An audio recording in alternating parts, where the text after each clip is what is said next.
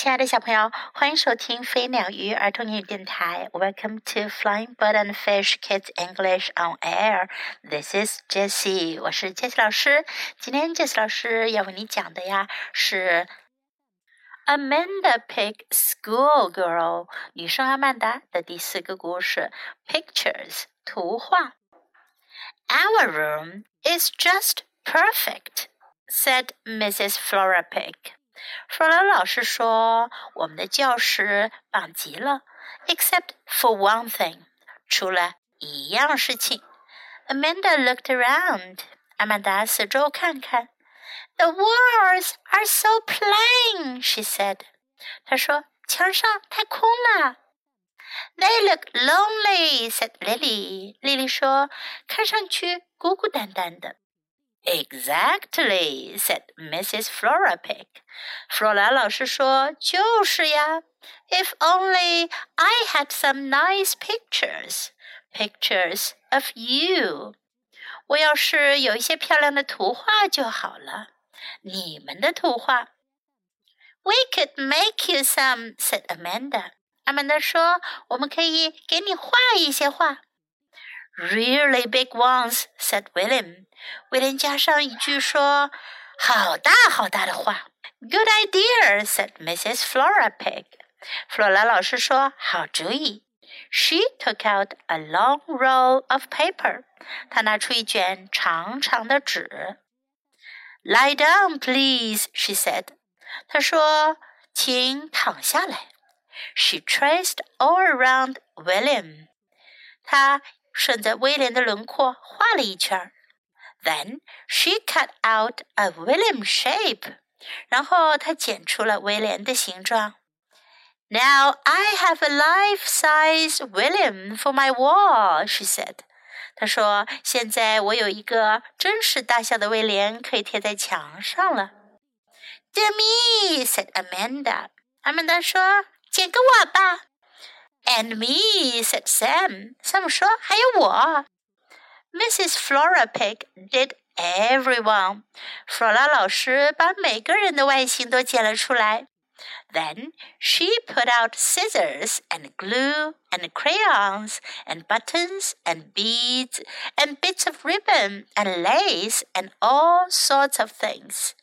接着，她又拿出剪子、胶水、蜡笔、纽扣、珠子 一条条的缎带和蕾丝花边，还有各种各样别的东西。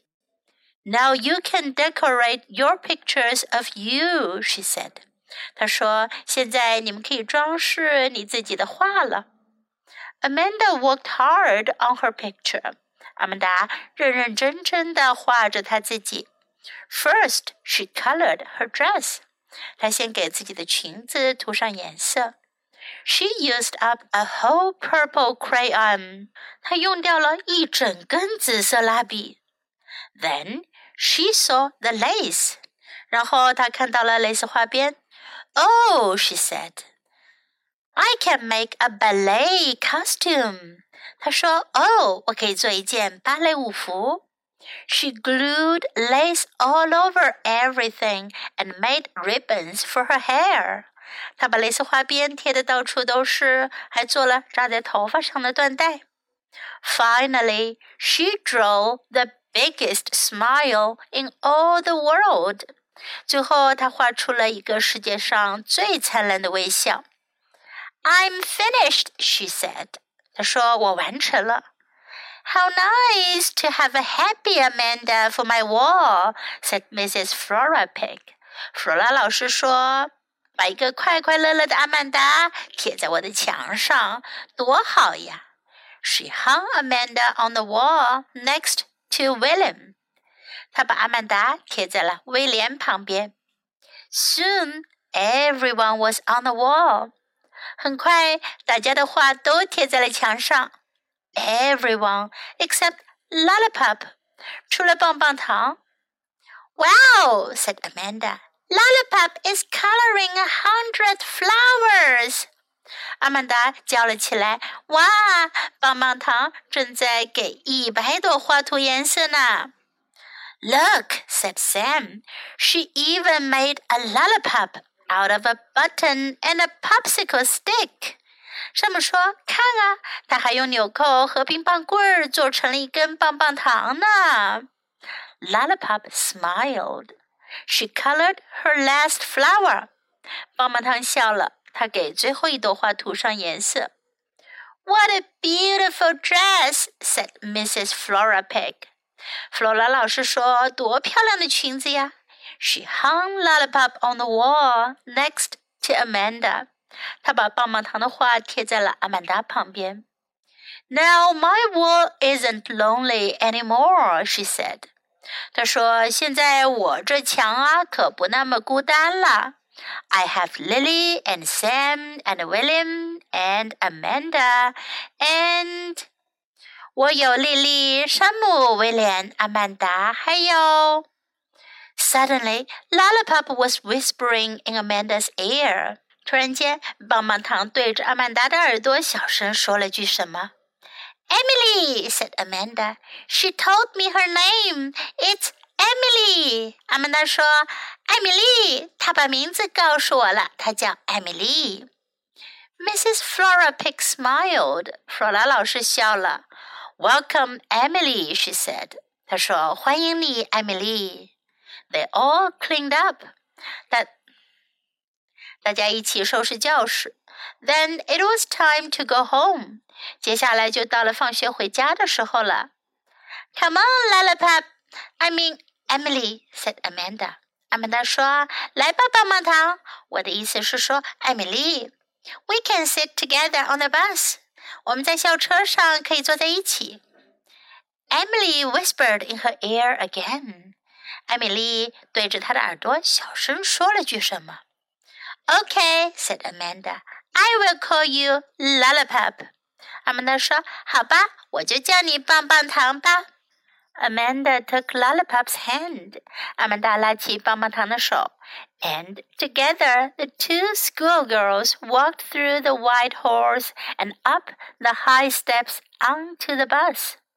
两个小女生一起走过宽阔的走廊，登上高高的汽车踏板，上了校车。 哇！听完这本书的四个故事，我们终于知道了棒棒糖的真实的名字。它的名字是什么？小朋友们，你们还记得吗？Yes, Emily，艾米丽，Emily。Now let's practice the sentences and words in the story. Our room is just perfect. 我们的房间很完美。 这里的 room 是指的 classroom 教室。Our room is just perfect. They look lonely. 他们看上去很孤单。They look lonely. Exactly. 确实。Exactly. If only I had some nice pictures. 如果我有一些漂亮的图画就好了。 If only 表示如果怎么怎么样就好了，就太好了。这是一个假设的句型。If only I had some nice pictures.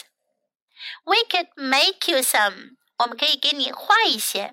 Make 是做的意思，在这里啊指的是 make some pictures，也就是画一些画。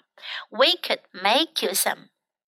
Good idea，好主意。Good idea paper 纸，paper scissors 剪刀，scissors glue 胶水，glue crayon 蜡笔，crayon I am finished 我完成了，I am finished 如果你做完了一件事情，你就可以说 I am finished。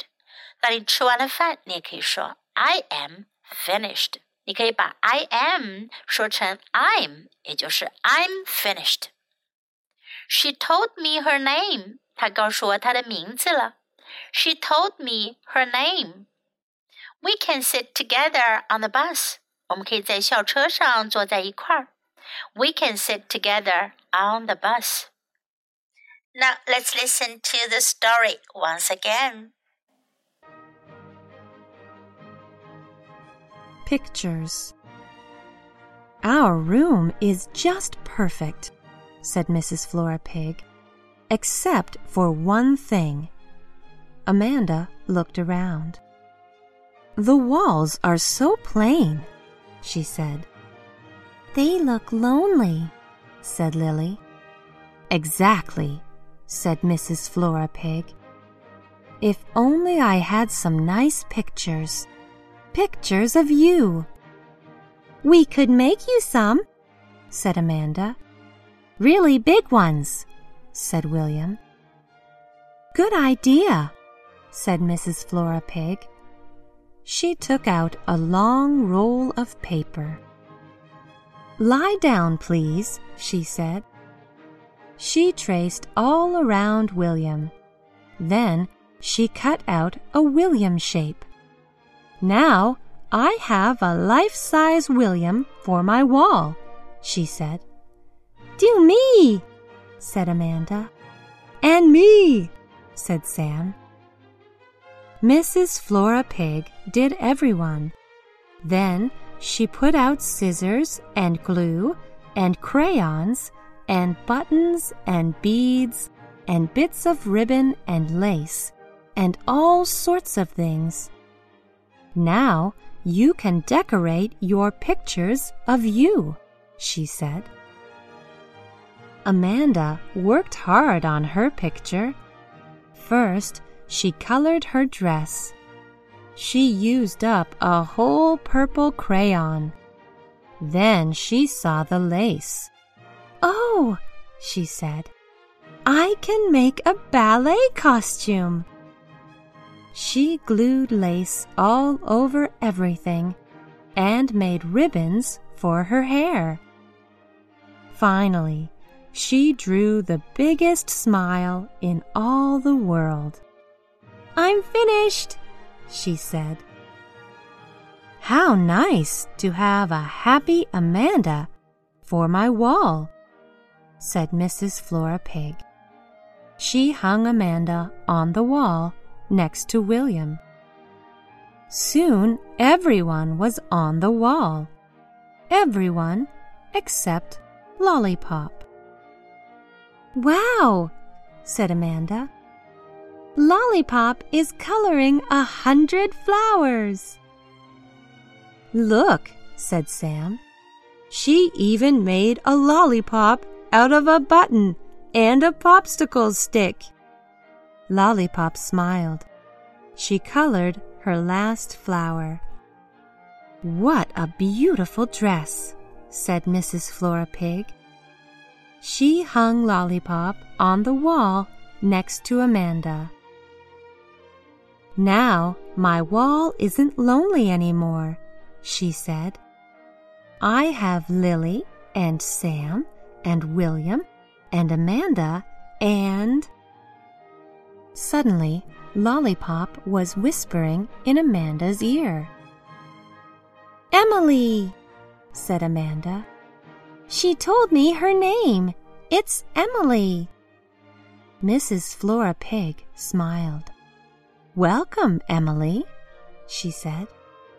They all cleaned up. Then it was time to go home. Come on, Lollipop. I mean, Emily, said Amanda. We can sit together on the bus. Emily whispered in her ear again. Okay, said Amanda. I will call you Lollipop.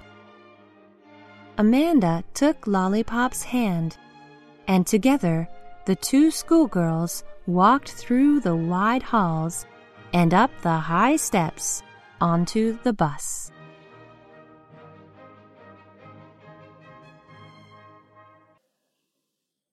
关于女生阿曼达，阿曼达去上学的故事讲完了。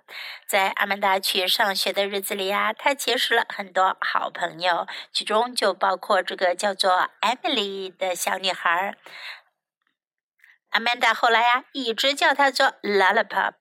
我们之前讲过一本关于 Amanda 和 Lollipop 的故事，你们可以找来听一下，听听阿曼达和棒棒糖的故事。Thanks for listening. Until next time, goodbye.